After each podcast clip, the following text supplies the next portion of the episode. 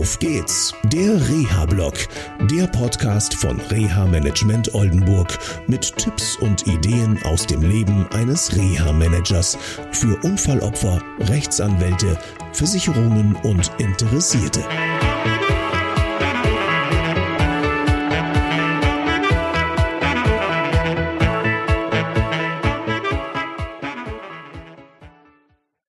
Ja, schön, dass ihr wieder dabei seid. Und ähm, ja, heute beschäftigt mich mal wieder ein Gespräch mit einer Dame, die mich angerufen hat. Und ähm, sie hat mit ihrem Jobcenter Kurioses erlebt. Und leider ist es so, dass ich mit Jobcentern viele kuriose Sachen erlebe. Und da geht es für mich auch immer um die Frage der Kommunikation. Und äh, wie sprechen eigentlich Jobcenter mit ihren ähm, Anspruchstellerinnen und Anspruchstellern, sprich den Leuten, die dorthin kommen und Leistung haben wollen. Ich habe vor vielen, vielen Jahren mit einem Jobcenter mal Kontakt gehabt in einem Fall, in dem hatte die betroffene Person eine schwere Ellenbogenverletzung, war zu dem Zeitpunkt schon siebenmal hm, ja, operiert worden und weitere Operationen drohten. Und ähm, ich rief dann beim Jobcenter an und fragte, was sie dann im Bereich der Teilhabe am Arbeitsleben so gemacht haben. Und ähm, das Erste, was mir die Sachbearbeiterin damals sagte, derjenige will überhaupt nicht arbeiten. Und da fragte ich, naja, gut, ähm, hat jetzt diese schwere Ellenbogenverletzung, das muss man ja auch ein bisschen mal berücksichtigen. Und was sie dann bisher so mit ihm gemacht haben. Und siehe da, sie haben ihn versucht, im Gebäudereinigungsdienst einzusetzen. Mit einer Ellenbogenverletzung, eine schwierige Sache.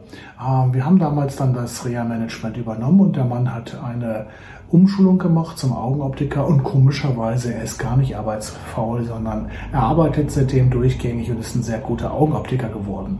Das ist so ein Beispiel, wie Jobcenter miteinander umgehen. Die Dame, die mich angerufen hatte, hat ein ähnliches Problem gehabt. Äh, und zwar ähm, aufgrund ihrer körperlichen Einschränkung ist sie einfach für doof gehalten worden. Also man hat sie gar nicht recht ernst genommen. Sie hat versucht, wie sie mir sagte, mit der Mitarbeiterin vom Jobcenter ins Gespräch zu kommen. Es ging um die Frage, wie geht's weiter?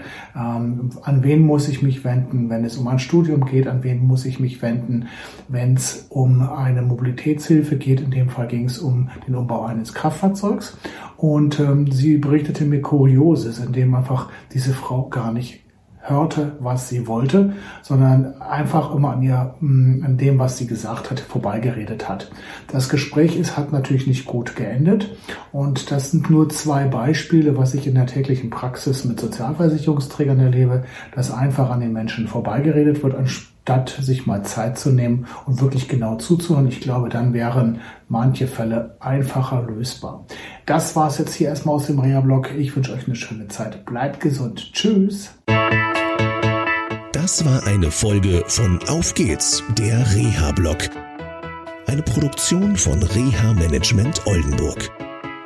Weitere Informationen über uns finden Sie im Internet unter www.der-rehablog.de.